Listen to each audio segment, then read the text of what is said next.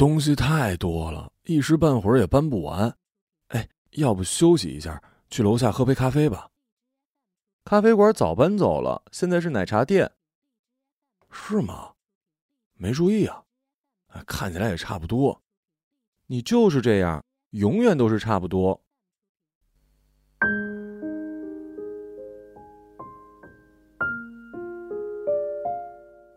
此刻我已经懒得反驳了，看着渐渐露出原形的房间，惨白的墙壁，半年没有洗过的窗帘从电脑桌前直接扫进垃圾桶里的易拉罐和满是茶垢的水杯，说不清是沮丧还是轻松。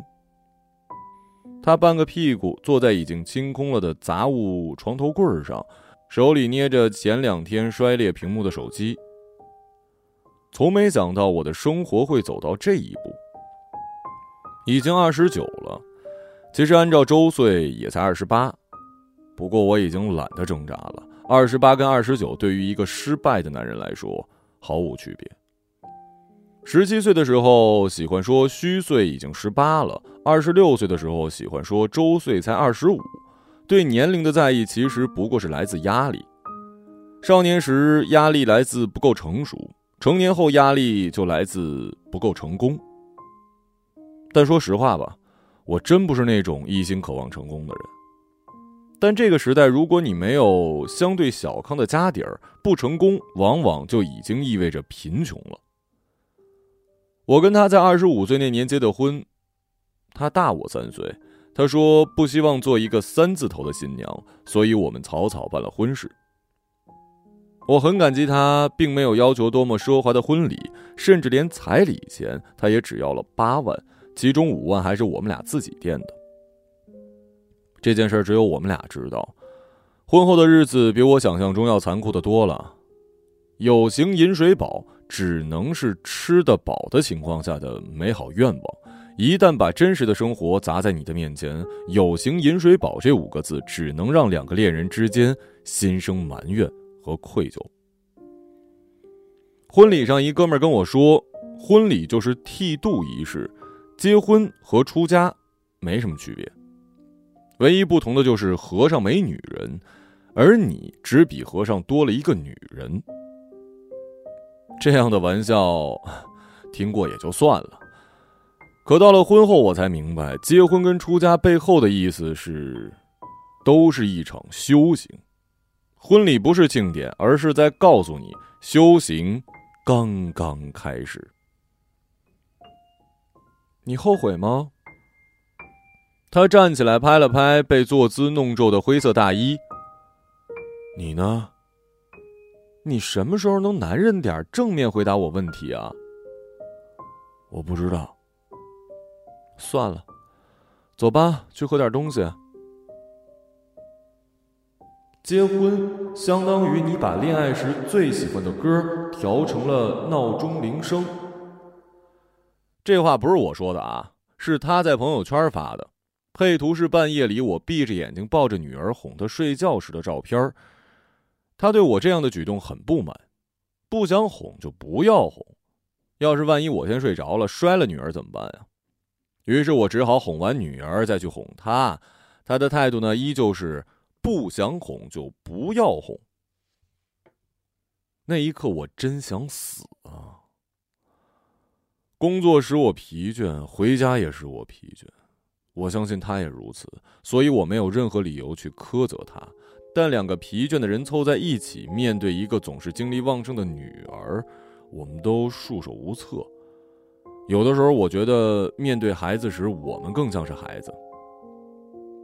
之后月供怎么办啊？他拎上手包往门外走。我还。女儿呢？他按电梯。我养。凭什么？那听你的。你能不能有点主见呢？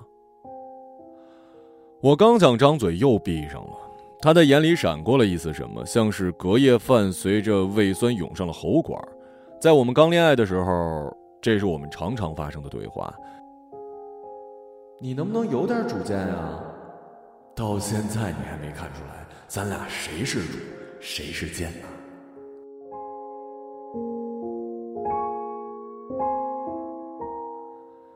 在那时，这是一句杂糅了生活情趣的回答，可现在只会让我们彼此心生羞耻。我站在后面，看着他为了带孩子方便而剪的短发，心底一阵酸楚。女儿还没学会说话的时候，总是用手扒拉她头发，就算扎起来呢，也会被女儿的小手掌弄散。一旦头发披散下来，女儿就会变本加厉的撕扯。当初我们会觉得这是可爱的举动，但随着日复一日的折腾，多少还是会暴跳如雷的。那会儿也不是冲着女儿。就是觉得为什么会束手无策，为什么无法还击？女儿就像我们生活的真相，她向我们索要一切，我们都得无条件的给予时间、精力、热爱，只要少努力一点，生活马上就会给你颜色。他抬头看着电梯的楼层数，丝毫没有回头的意思。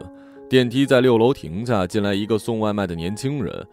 我生怕他认出我，只好把目光从妻子身上移开，不自觉地滑向了跳动的红色数字。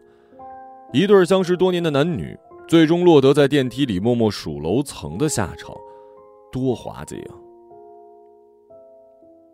你老实说，为什么这次这么痛快的答应了？出了电梯，他立马回头问我：“你说什么？除了我们？”还能说什么？是你提的，很多次了，我只是答应。为什么你以前都不答应啊？我没有别人。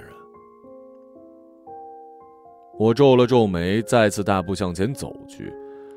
送外卖的年轻人奇怪的看了看我，我挤出一点尴尬的笑。好在不是一个区域的。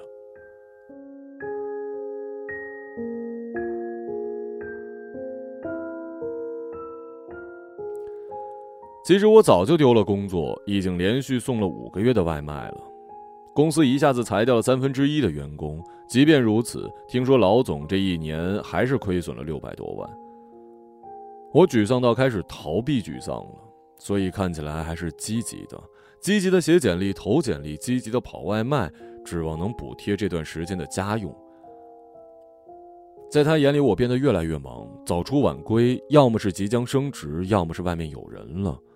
可每个月打到他卡里的钱并没有变多，所以他认定我是外面有人了。我没有告诉他，也不是出于所谓的自尊了，只是一旦说明白了，第二天我妈就知道。她不会告诉她家里人，毕竟她的父母本来就看不起我。如果失业了，关系必然更紧张。但我妈如果知道了，肯定会自掏腰包的帮我度过这个难关。这才是我最不愿意看到的。我妈这辈子都是小摊小贩，后来租了个店面赚了点钱，存了点钱也没有交保险。那是他的养老钱呐。结婚前就为了给妻子买四金，已经支援我们不少了。现在我，要是还动这念头，就真的太不是人了。我当然知道这种隐瞒在生活面前是极其幼稚的，没办法呀，贫穷使人脆弱敏感，富有才会理性坦然呢。你就别装了，我也实话实说，我查过你手机。你发现什么了？干干净净，就是太干净了。当然干净了，没了工作。自然也就没有什么电话简讯。为了掩盖现在的工作，App 都是回家前卸载，出门后再下载。有时一出门看着空空的手机页面，自己会晃神儿。我的沉默渐渐激怒了他。你现在是连架都懒得跟我吵了是吗？我不知道别的女人是什么样的，但是她在吵架这件事儿上颇有热情。人越多，吵得越花样百出。这种委屈、埋怨、愤怒里掺杂着表演欲的争吵，使我精疲力尽。我也不是怕大街上丢人，如果早几年，我也愿意陪他演一出据理力争，然后道歉认错的戏码。可现在，我不想再继续破坏我们的关系了。有时，我觉得吵架也算是婚姻的一种挽救方法。就像是感冒时剧烈的咳嗽、过敏时打的喷嚏，都是为了驱赶体内的坏东西。可吵架是需要精力的。已经连续好几天没有睡过好觉了。其实早在半年前，我们就约法三章，其中一条就是禁止吵架。吵架是需要成本的，时间、情绪都是无法挽回的。如果今晚吵架了，今晚是否和好，需要多久和好，还是各自冷静一夜，第二天再说。可第二天经过一夜的沉默，负面情绪会发酵成一个勉强的笑容，还是一个失态的决定，谁也无法预料的。吵架会影响睡眠，无论是缩短睡眠时间，还是增加入睡的负担。于是我们约好，除非第二天就辞职或者是周末，否则前一天都不许吵架。事实上，情绪堆叠到一个高点之后，只要你足够疲倦，你除了想哭以外，就是想睡，根本就没有力气再做什么抗议。在平凡生活里，抗议永远无效，像是一个孩子在幼儿园里高举着一块写着“我长大了，我要自由”的牌子，滑稽，可笑。同学们看不懂，大人们看不到。现在看来，这是一个错误的决定。当两个人连争吵都让人觉得多余时，感情已经变成了过期干透的湿纸巾。欣欣呢？在你妈那儿。你放心，我没跟你妈说咱俩的事儿。哎呀，没孩子在身边，确实轻松了不少。我当初就说让你妈带孩子，你妈一个人又喜欢孩子，你又是独生子。他就这么一个机会带孩子，要是我爸妈不是天天围着我弟弟的双胞胎忙不过来，我早送过去了。我不希望麻烦我妈，那你就麻烦我是吗？他走进奶茶店，一屁股坐下来，服务生随即赶来叫我们去吧台点单。这家店虽然换了招牌，但是格局、装修都没什么改动。他点了抹茶的，我点了鸳鸯。他习惯性的准备付款，又看了看我。这次你付，我只好拿出手机，笨拙的支付。婚后，他包揽了所有买单的时刻，我只负责把钱打到他的卡里。身边不少朋友都感叹呀：恋爱时男人抢着买单，婚后全是老婆买。很长一段时间里，我都享受着这样踏实的生活感，好像只要有他在，出门根本就不用带钱包。久而久之，家里有多少存款，我也渐渐不再过问。直到女儿要上幼儿园的时候，我们才开始发愁。幼儿园的择校费超过了我们的预期，并且从入学的那一刻，每年起码多了两万的开销。都说钱不是万能的，有钱办不了的事儿，这道理我信。但是用钱办不了的事儿，靠没钱也办不了。这个时候，你才会明白。钱的重要。其实给你妈带有什么不好啊？又不是让你妈花钱，定期把奶粉、尿不湿买好，再给你妈点生活费，不是挺好的吗？我不希望欣欣在我妈身边长大。从他们离婚之后，我妈就变了。我的好坏仿佛只有一个标准：像我爸，还是不像我爸？像，那就是坏。不像，那就是好。每次晚饭的时候会喝一点黄酒，他喝到第二碗就开始数落我爸的不是，从具体事例分析到断章取义的泼妇骂街。可我偶尔去看我爸的时候，又会听到我爸在说我妈的坏话。我不知道谁在说真话，谁在说假话，我不知道谁是好人，谁是坏人。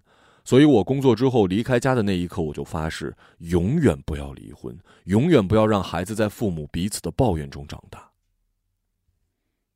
你到底怎么了？你能不能一次性把话说清楚啊？他说这话的时候态度缓和了许多，不知道是奶茶还算合口的缘故吗？这段时间你动不动就崩溃，哪有一点男人的样子啊？我还不能说你了，一说你，你躲到阳台抽烟。你不是说你戒烟了吗？啊，是戒了。戒个屁！我看你就是在我跟欣欣面前戒了，其他时候不知道你怎么造呢。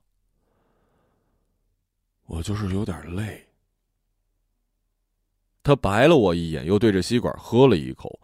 我没说谎，我就是累了。我知道他说的几次莫名其妙的崩溃。有天夜里，他刚哄女儿睡，突然说想吃炒饭，我只好搜罗冰箱里的食材给他做。但当天的米饭水放多了，黏黏糊糊，下锅之后滚烫的油溅到手臂，怎么大火翻炒都糊成了一片，粘锅的部分全都焦黑，散出了一股挑衅的糊味儿。我瞬间把锅铲扔进锅里，一声大吼，蹲下来就哭了。女儿也被我吵醒，哭闹不止。她看见我这样，不知如何是好。有病看病去，在家里发火给谁看呢？我不吃了还不行吗？我知道，他误会了，但我已经失控了。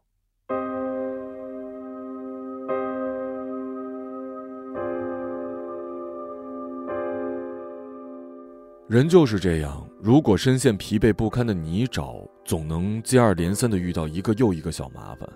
你每一次克服的过程，其实都是在忍耐，而忍耐的过程，就是在积压情绪的过程。你在等。等最后一个麻烦让自己崩溃，除了崩溃没有更好的释放，什么谈心安慰都没用。要么让我年轻十岁，要么让我一夜暴富，其他的都是他妈的隔靴搔痒。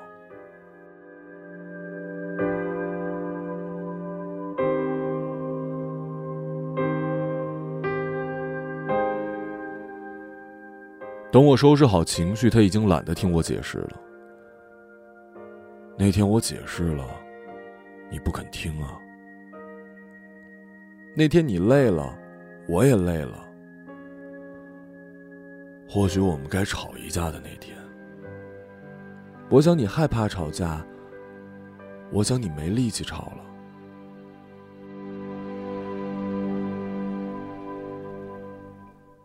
他很早就从我妈的口中得知，他们离婚之前夜夜的争吵使我在恐慌中长大，所以当我提出禁止吵架的条款时，他欣然接受，没有一点犹豫。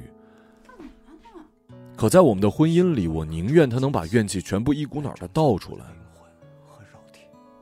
你误会了，我只是害怕无休止的争吵。说到底，误会还是来自于不理解。我们这么多年了，还是不了解彼此。有时误会是来自于太想要了解吧。我这样想，看着邻桌的年轻人跑到门口的心愿墙上，一腔热血的写着什么。今天是什么日子？你还记得吗？结婚纪念日。你还记得呀？真讽刺。我当然记得，为了这天，我前几天开始准备，每晚送外卖都送得更晚，就为了多几十块钱。他喜欢花，但婚后我宁愿把钱花在给他买面膜上，也不愿意花在这种第二天就会枯萎的东西上。但是这次结婚纪念日，我还是决定要送一次，毕竟距离上一次送花已经是三年前的事儿了。我刻意装作不记得，指望当天给他一个惊喜。于是我深夜踩着十二点的钟声回家，把花藏在门口，小心的开门，蹑手蹑脚的进屋。房门虚掩着的里面传来他哄女儿的声音：“欣欣啊，你是喜欢爸爸还是喜欢妈妈呀？”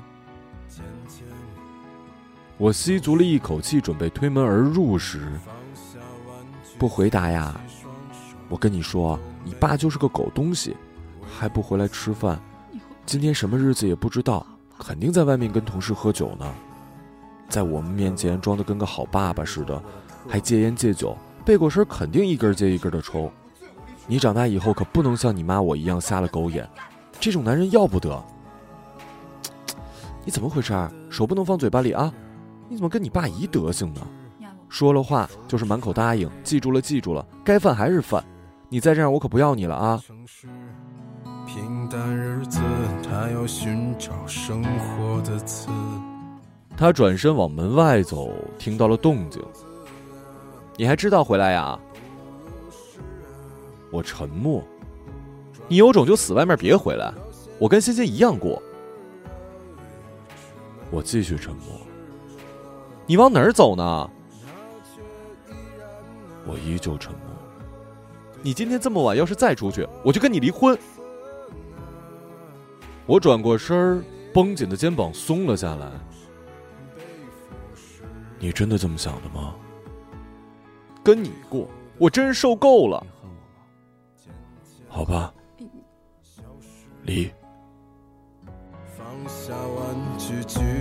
双手，都没有为此。这是个很久远的事，在歌舞升平的城市。面对昨晚这个决定，我们都显得无比冷静，没再多说一句话。我离开家去网吧凑合了一夜。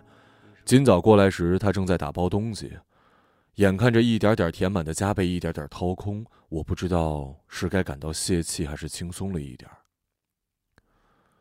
当初我们只是想要快点跳进生活，跳进彼此的生活，跳进我们的生活，但如今深陷生活，便想摆脱生活。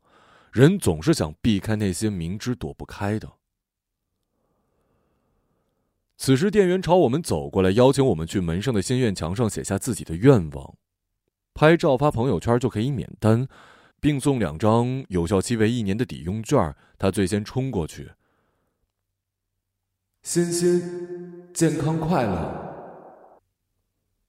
与我想的一样。在父母眼里，孩子就是最重要的愿望。在他拍照的时候，我的目光滑到了右下角的三行字：“一、二、三”，列得整整齐齐，写的规规矩矩，大概是一个女生的笔记。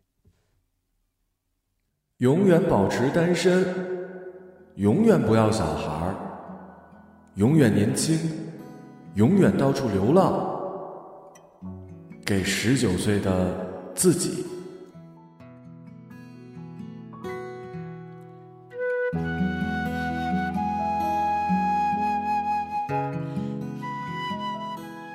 我猛然想起，我在大学宿舍的墙头也写了三个愿望：二十五岁前结婚，生一个漂亮的女儿，永远不要离婚。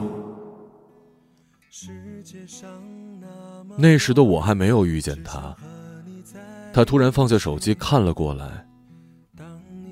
年轻真好啊！是啊。祝他梦想成真吧，但愿他永远不会后悔吧。还好有你出现在我无聊的人生里，有你在我的身边，每天都是好天气。我是个善良的人，永远都不会伤害你。你也有颗温柔的心，我才不顾一切向你靠近。我永远都不会背叛你，生生世世永不分离，直到世界尽头，年华老去，我的心里只有你。我永远都不会抛弃你。白头到老，心心相印。请你看着我的眼睛，请你相信我。一个朗读者，马晓成。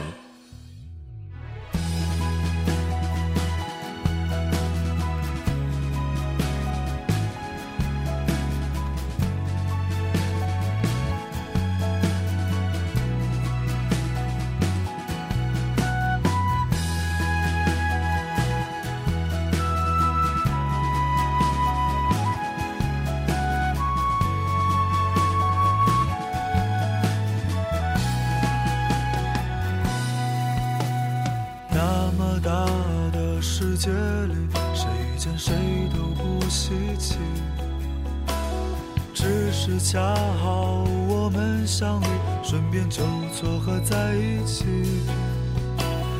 当你觉得太委屈，也许是你自己的问题。当我觉得太糟心，因为梦见前任的身影。的人生里，时间的难难和易，爱人总换来换去，有人陪就谢天谢地。我是个虚伪的人，早晚也会伤害你。但说不定你已习惯，男人没几个好东